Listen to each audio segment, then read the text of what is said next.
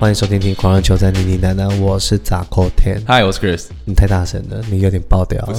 好，我们今天要讲《托勒密的最后时光》Apple TV Plus 上面的一个新的串联影片，是由 Motherfucker Samuel Jackson。English Motherfucker，Do you speak it？前几天大家应该有在 Highway 上看到 Chris，就是跟他有一个访问的片段嘛。对，如果你没看到没关系，反正这一集我们也会呃用一些他里面的回答，然后同时我们也稍微介绍一下。这个 mini series 大概只有六集的一个 mini 影集，超级不 mini 的啊！哎、欸，其实有六集，但是每一集都 这种规模的，一般一般来说就会叫 mini 影集。而且其实我发现啊、呃，我们今天早上才写了一个他一个另外一个新闻嘛，就是星际大战新闻。嗯、然后我发现其实台湾的观众对他印象真的很深刻诶，大家现在看到他的新闻就会直接说出关键字，就是 motherfucker。哎，对，所以我看你那个留言下面超多人就会说，你有，那你有听到他讲 motherfucker 吗？对啊，就是想要听你讲一些 behind the scene。没有啦，我们还是要保持专业。而且其实之前那个台湾有个主播记者简立哲吧，哦，电影好哲郝哲轩，其实我蛮喜欢看到他访问一些好莱坞影星的。然后他那时候访问 Samuel Jackson，就是他拿了一个注音叫他念嘛，叫做 the motherfucker 嘛，嗯，然后就 Samuel Jackson 人就他就整个超开心。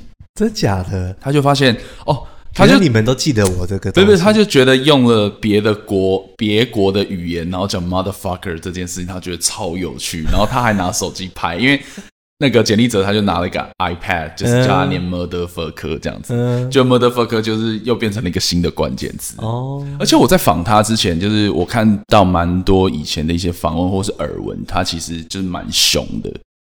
就是他在访问的过程中是会蛮严肃，那其中最最有名的一件事情就是他那时候在宣传好像是 Django Unchained 吧，就是杀令的时候，然后就有一个白人的记者就问他说，就是你在里面讲了很多那个 N word，就是歧视黑人的，然后就他就什么 N word 你讲，对你讲你讲出来，对对，我记得那个片段，对对，然后还有那个记者吓傻，但是就没想到我们在访，就是我自己在访问他的时候，就是他人非常的好。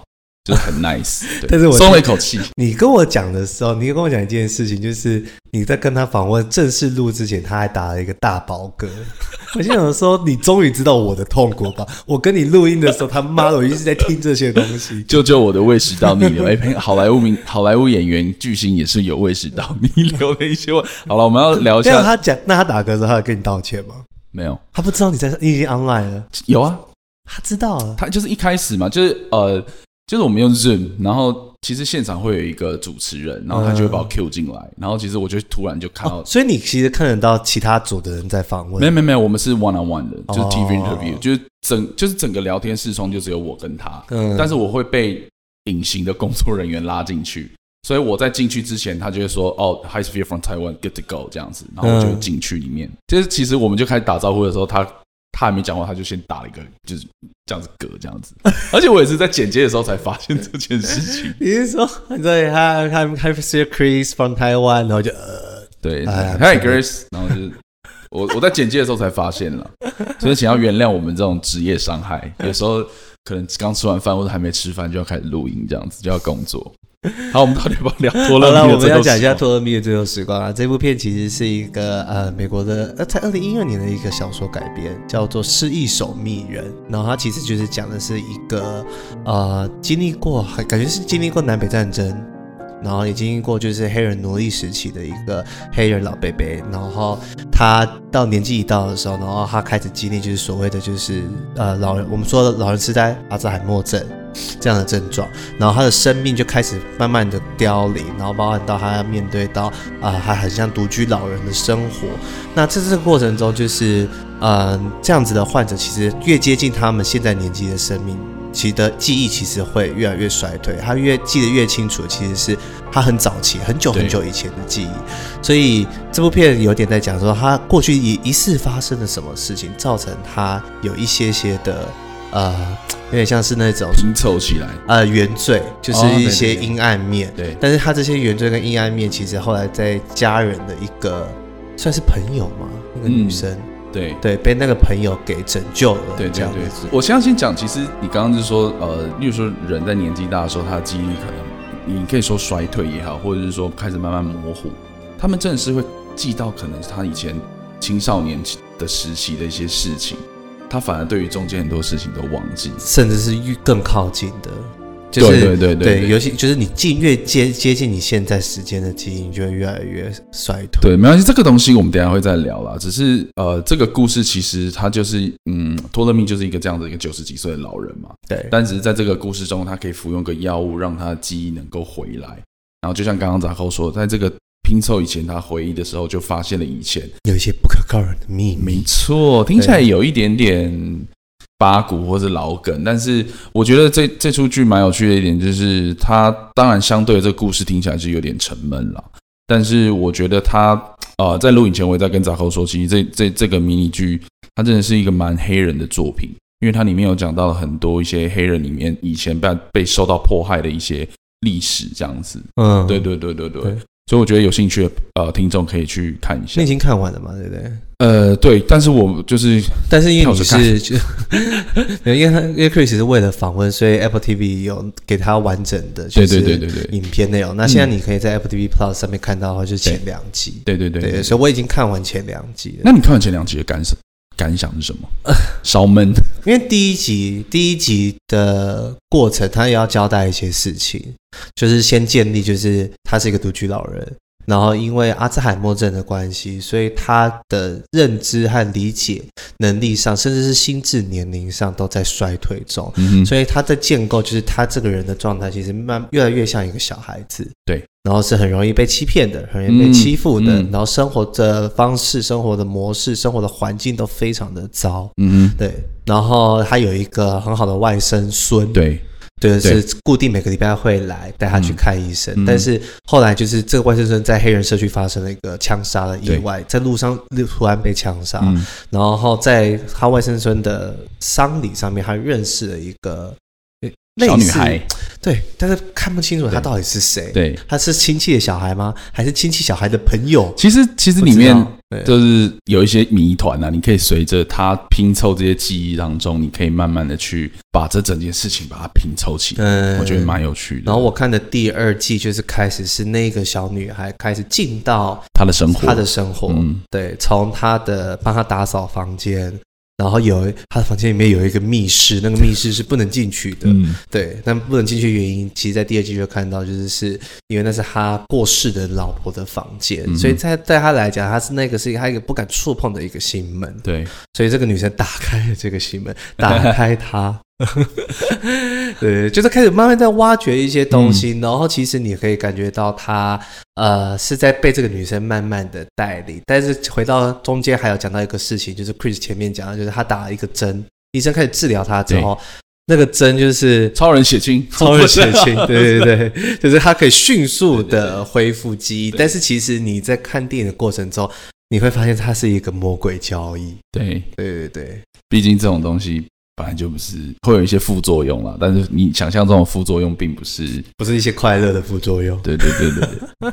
不过呃，我自己在看一些本事资料的时候，发现其实啊、呃，这个这个改编计划蛮久了，大概已经有十年了。所以我们那时候在访问 Samuel Jackson 的时候，他有谈到了这件事情。嗯，对，因为我问他说，嗯，你改编这个影集最困难的地方在哪里？因为他这次也是身兼制作人。但是蛮有趣的，他的意思就是说，其实改编成影集反而是一个比较简单的选择。As a producer, how hard to adapt this novel into a series? It's easy to do it as a series. When I first started messing around with it, you know, 10, 10 years or so, everybody was trying to figure out a way to make it an hour and a half or two hour movie, which I knew was never going to work.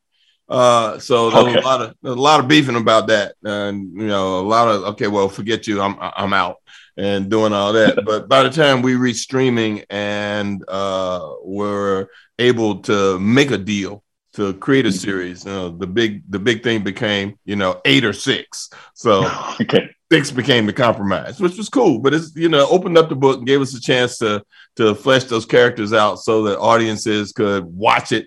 他的意思就是说，其实他们在十年前就想要把这本小说改编成电影。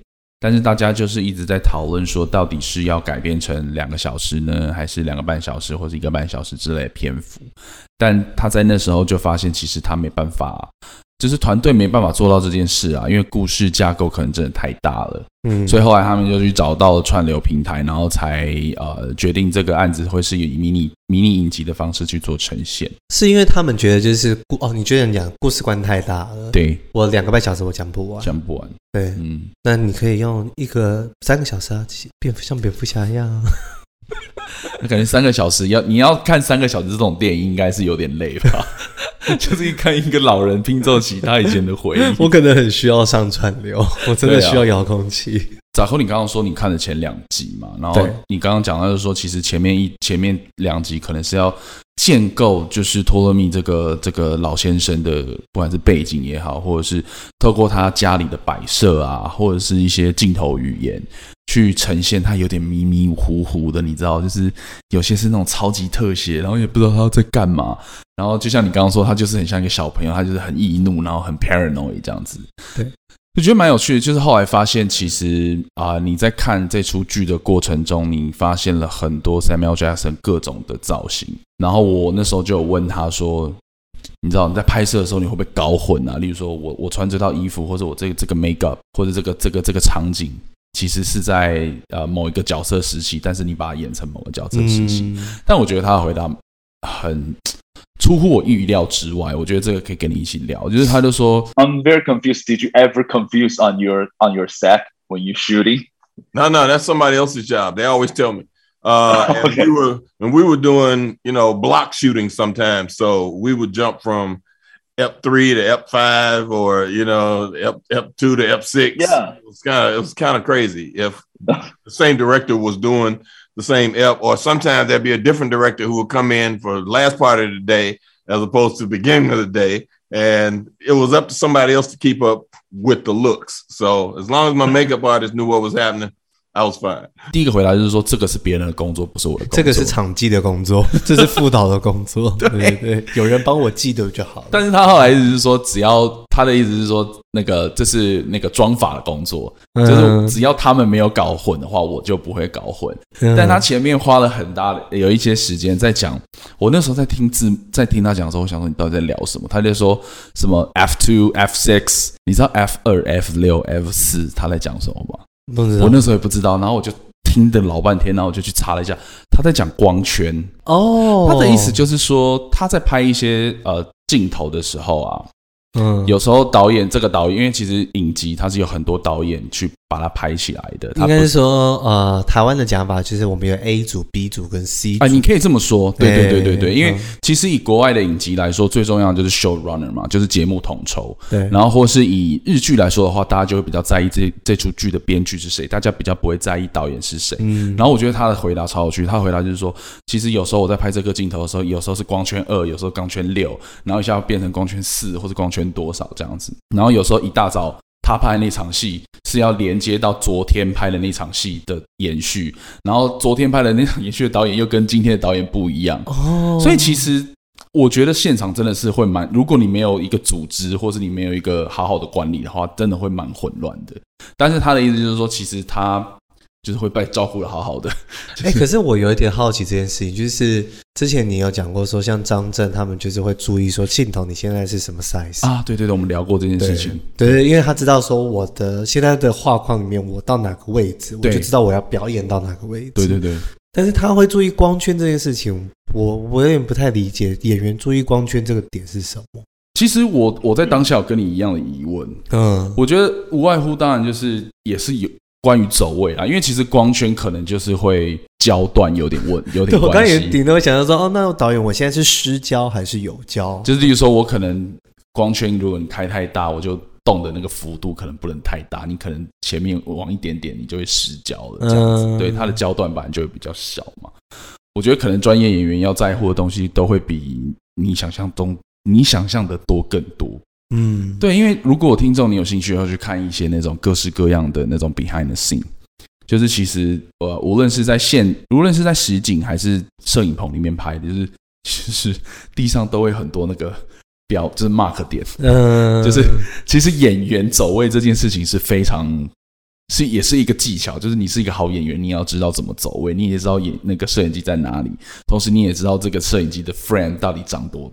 就是大概多大这样子。对。然后我们之前在讲曼克的时候，有稍微提到大卫芬奇嘛，就是他的摄影机运动跟那个他的演员走位其实是非常工整的，嗯，所以他很多演员跟他合作的时候，就是像 Amanda Seyfried，他在拍曼克的时候，有有一颗镜头不是开拍了两百多次，然后拍了一整个礼拜，然后他那一场镜头完全没有讲任何台词。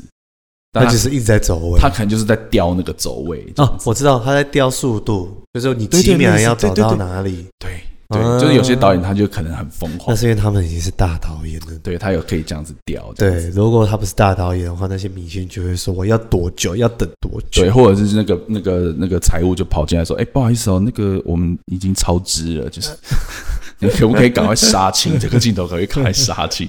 你那时候就跟我说什么？你去跟那个好莱坞的剧组，然后啊，那个妹。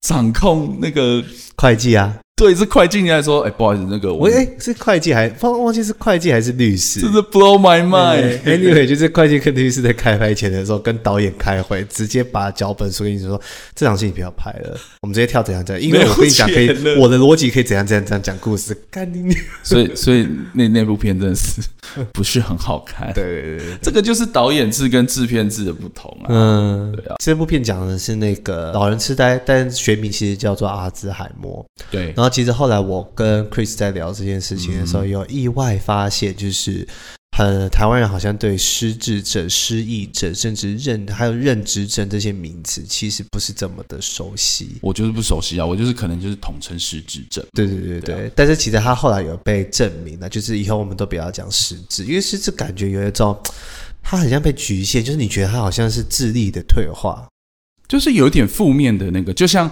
我们以前讲精神病、神经病，现在这边讲思觉失调、失调嘛？对对对对，就是要一些比较能够完整表达这些病症的一些名词。失智症这个东西就被。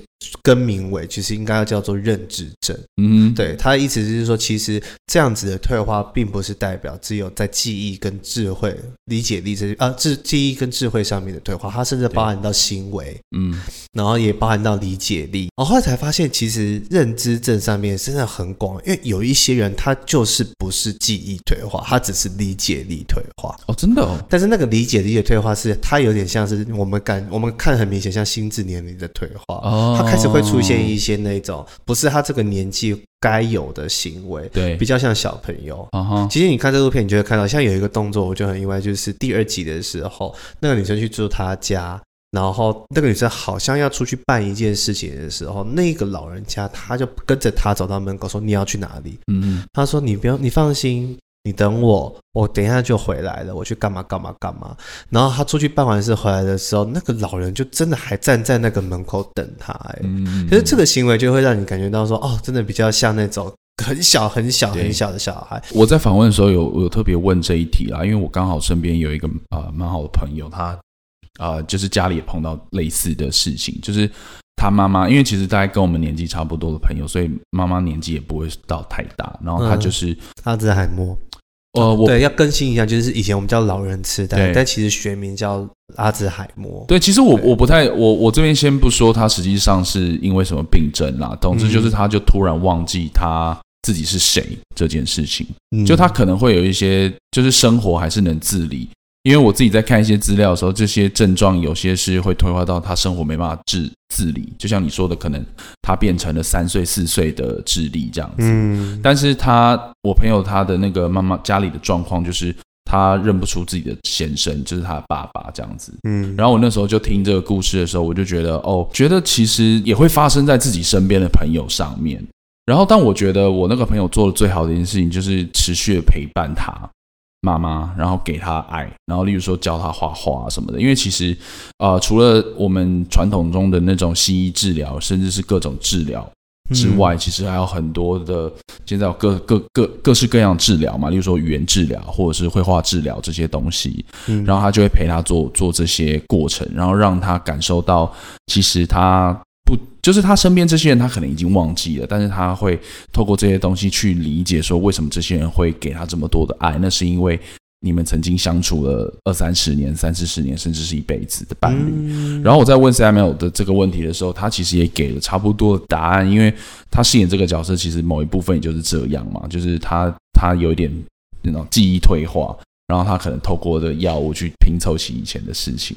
If like your friend's family, you know, they were there to to to be supportive. They didn't they didn't drop that family member or let that family member isolate and be alone uh, and not be cared for. Uh, because those people to watch the light go out is very painful. You also have to understand that I mean that was a time that that person you know cared for you, that uh, cheered for you, that got you to where you are right now. So you don't want to say, well, you owe it to them to do that, but you owe it to them to love them and let them know in whatever way, because you don't know what they know or what they don't know because they can't express it, that you care and that you still value them as, you know, a family member. And that's, that's the important thing. 然后他就说，其实，嗯， 真正患有这些类似病症的人，他们其实根本就不知道自己有这样的病，嗯，对，他们就只是觉得你是谁，他突然就某天就不知道你是谁了。所以，其实你能做的，真的就是爱跟陪伴，因为你要让耐心的，对，你要有耐心的去陪伴他，然后让他去知道说，呃，就像我刚刚说的，他就会去思考说，我。眼前这个是陌生人，但他为什么要对我这么好？这样子，嗯，因为其实你你你你带着情绪，或者是离呃，觉得为什么你会变这样的时候，其实他们也不知道为什么自己会变这样，他甚至不知道自己觉得，他们是对，就像你讲，甚至他们更不觉得自己有怎么样。对对对，他只是觉得你是谁。希望如果听众，如果你身边或是你自己有经历类似的事情的话，可以从中获得一些。力量，或是我有自己在听的时候，其实蛮感动的。然后我自己在看这部剧的时候，某些情节你也会想到一些，呃，你去如何带如何带有正确的心态去面对这些挑战了。但是你刚刚讲的那个东西的时候，我就会突然想到，大概在十年前的时候，其实。呃，台湾的纪录片导演杨立洲那时候也有拍一个类似这样子的纪录片，叫做《被遗忘的时光》。嗯嗯嗯嗯对，然后他其实就是透过就是有一些像养老院的角度。然后他去观察在那一边的得阿兹海默症的一些老人，然后他们跟家人之间的互动。其实我觉得要哭了吗？我记得我那时候看完，我真的在戏院爆哭。嗯，对，那个爆哭的感觉是说，你终于可以体会那些家人们在这个过程中，其实是你知道面对的，并不是只是你的病人，例如说他有一些症状，或是他有一些状况你需要去承受，而是你一直在被质疑，因为。他甚至很多时候他是不认识你的，他甚至觉得在这个感情上你们会开始出现很多的对抗跟拉扯，嗯，可是你就会开始一直要说服自己。所以那在这部剧里面，我有看到一句话也很重要，就是说，虽然你现在变成这样子，嗯，但是对我们来讲，我们最好的共同回忆跟呃，我们最好的力量跟我们支撑我们继续下去的东西，其实是我过去的跟你那些美好的事情，是有这些基础，我可以有这样子的力量跟勇气。跟着你这样子下去，嗯，所以我那时候看到这句话的时候，其实我觉得我有被 touch 到，嗯，就是。你现在所有的美好的事情，其实都是你被你之后往事往后的挫折的能量。好，我觉得我觉得最后聊一下，呃，还是就是串流跟戏院的一些哦，对，因为你有问到他，就是现在怎么看这个现况吗？其实，其实如果听众你之前有听我的一些访问，嗯，其实我也蛮喜欢问这一题的啦。无论是台湾的影人，还是这次访问到 Samuel，然后我我也特别问了这一题。那虽然我们访问的时间大概只有五分钟，但我还是把这题放在我的那个问题当中，主要就是因为他过去演了超多那。这种知名的叫知名的系列电影嘛，嗯，比如说像漫威的那个那个 Nick Fury 嘛，然后还有星际大战的云度大师啊，对，就是各种艺术片其实也有，所以我蛮好奇他自己怎么看这这种所谓的板块的移动嘛，因为毕竟他这次也是跟 Apple TV Plus 合作，他也参与到了串流的制作，尤其是他这次又是制作人。Entertainment is entertainment, in my opinion. Um. I do think that the joy and the mysticism of going into the big dark room together is really important. That being able to have that shared experience of joy, sigh, scream, you know, shock uh, enhances the experience. And I hope that comes back for everyone. I also think that the streaming experience is one of value also um, where it used to take us, you know, a whole year to follow a story on television in like The Wire or Game of Thrones or whatever. Okay, so we can get to do it, you know, in one sitting or maybe two or whatever. And that's a great thing, you know, because it's like going to the theater. You go and you watch something happen from beginning to end. Uh, and people have a need to do that, and people have a have a huge appetite for that. Uh, and it's given a lot of people an opportunity to watch a lot of things they wouldn't normally watch. 简单来说，其实他觉得娱乐就是娱乐。我觉得对他来说可能没有这么大的差异，因为彼此当然有一些无可替代的替代的那种独特性嘛。对，就是在戏院，我们其实聊过很多次，我们跟杂扣，呃，在很多的之前的节目中聊过很多次，例如说你在那个黑黑漆黑的包厢里面待一百二十分钟，然后可以跟陌生人一起笑或者一起。发抖、害怕，然后感动，这个是你在家没办法被取代。但是其实串流，你还是可以在很多地方获得相同的一个感受。例如我自己的看串流体验，就是我想要一次把它看完，所以我之前很喜欢 Netflix 的原因。我觉得这也是 Netflix 那时候身为 Game Changer 很大的一部分，呃，很特别的一件事，就是它就一次把东西推出来给你看。就像我们今天录影的时间是三月十七号，明天就是《华灯初上》第三部要上了嘛。然后我刚才跟杂扣说，我明天就是一定要赶快先把它全部看完，这样子，不然就会被雷爆。马上看完，不然真的会雷到爆，就会被雷爆嘛。就是大家一定会讨论到爆。对，然后预告一下，我们三月底会访问那个《华灯》的导演小小莲，对，大家在期待，终于敲到他了，嗯，超难敲的。然后所以，但是我觉得 Samuel 他后来讲的一件事情很有趣啊，就是说。他是说串流的特别之处就是在于会让很多观众看到以前不会看到的东西。我觉得就以《托勒密的最后时光》来说好了。其实坦白说，我我们我在录音前也在跟扎克聊，我觉得这这个迷你影集它其实就是一个 Black Community 的故事。嗯，就是如果你是黑人的话，你会对这个故事很有共鸣的，因为它里面讲了很多以前黑人的历史，听众可以继续看。但这个东西其实在，在嗯以前在美国可能就是小小的上映，然后让黑人族群去看，然后有点有点哦，就是以前这些东西这样子。嗯。但这个东西一直到了黑豹做了一个大幅度的改变嘛，因为黑豹在北美卖卖爆卖的好像我记得没错，好像破十亿美金那种。对，那就是变成是黑人的故事已经慢慢的可以被一般大众所接受。那一本是远在几千公里之外的台湾，你也可以透过串流。去看这个作品，然后去了解黑人的一些，无论是最基本就是说表演啊，或者是因为这个这个原著小说的作者其实也是黑人。所以他从头到尾就是一个黑人的故事，或者一个黑人的文化作品，然后再改编成串流。嗯，所以身为台湾的观众，你还是有机会可以去看到类似这样的作品。其实也呼应了他的回答了，就是有很多时候我们可以看到以前我们根本就看不到那些东西，甚至我们也看不到西班牙的电影啊，或者是我们也看不到一些什么挪威的电影，或者是欧洲的一些影集。我觉得还有那种呢，就是有一些一些那种经典片。对啊，然后我们看不到，然后以前没有 Netflix 这种串流平台的时候，你只能网络上找一些载点，然后载下来都不会是那部片。因为有时候，因为我自己其实嗯比较呃怎么讲，就是有时候你要看一些很想要看你讲的那种经典片，你是真的看不到，是真。真的是很想看，甚至没有片源啊，甚至你连录影带店都找不到啊。对啊，你连就是以前以前我们什么白鹿洞那些，其实你也找不太到，不然就是在很深的那个仓库里面。嗯，但其实现在串流就真的很方便，就解决这件事情呢、啊。对，然后其实他说他也说蛮好笑，就是他自己也是那种，你可能这个影集你你可能不会分分次看完，你可能也是一次就一口气就看完了。嗯，所以那个那个。然后那个整体体验也是跟戏院很雷同，就是一次把它追完，嗯、然后可能就是六个小时、八个小时。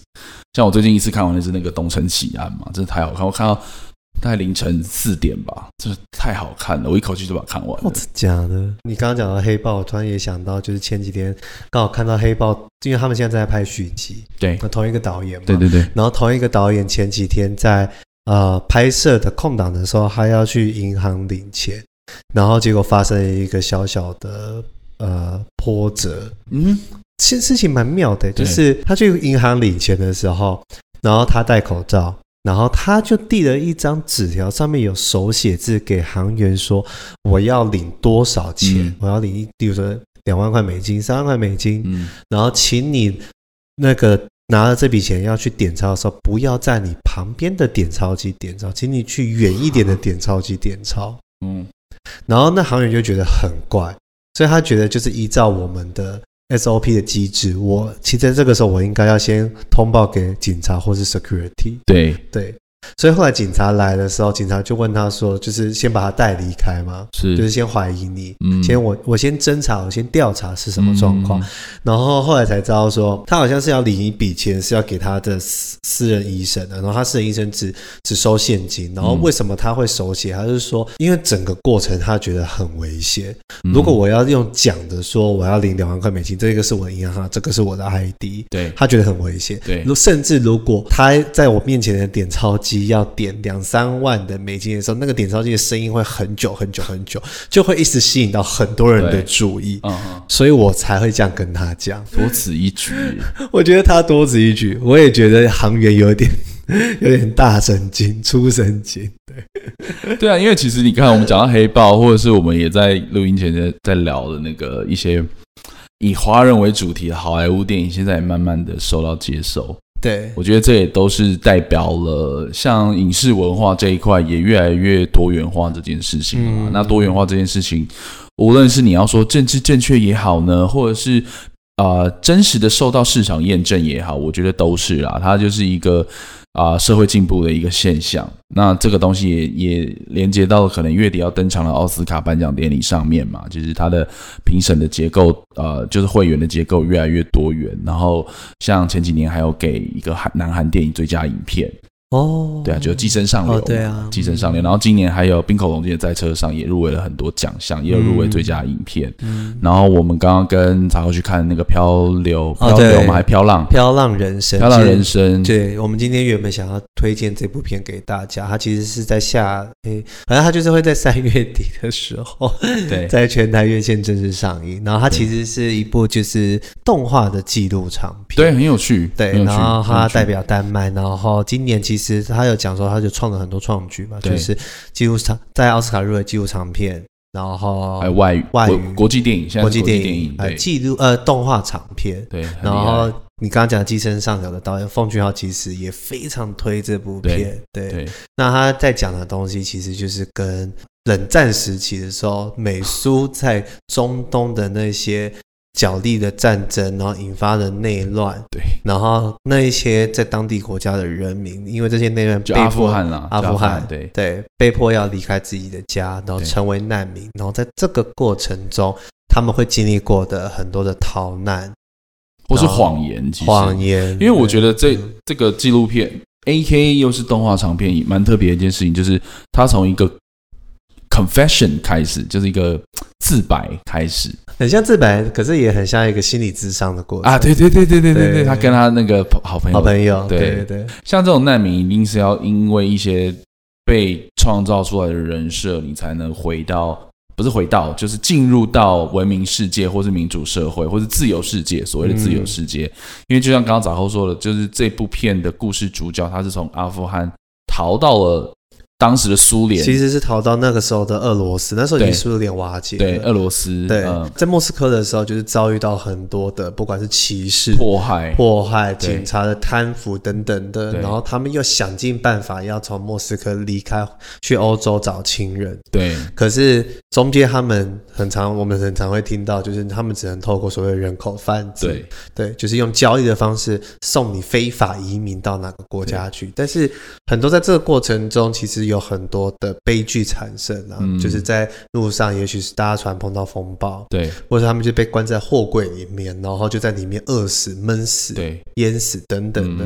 对，我觉得这部片呢，是我们今天去看的试片的时候，我我觉得最痛苦的是，他们有一段是他们逃离到爱爱沙尼亚。嗯，叫爱沙尼亚给的政府给他们的选择是，你要么就是留在这个废弃的建筑物一辈子关在这里，或者我们遣返回对。回莫斯科。对，看那个我真的觉得我没办法，就是我经历了这么多，然后你给我一个重重的一击。我觉得那边最荒谬就是他跟他的主角跟他哥哥还有他妈妈，对，绕了一大圈，就又回到了绕了一大圈去受苦受难，然后最后又回到他们最不想回去的地方。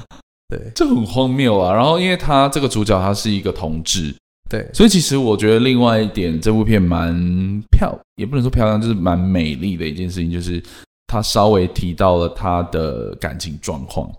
所以电影最后，我觉得有一种啊，我经历了这么多的苦难，绕了这么大一圈，然后到就是跑来跑去这样子。应该是说。我曾经有一个家，但是我后来支离破碎。对，可以可以啊，对，就是支离破碎，支离破碎了嘛。对，然后我寻寻觅觅，想要到一个安全的地方。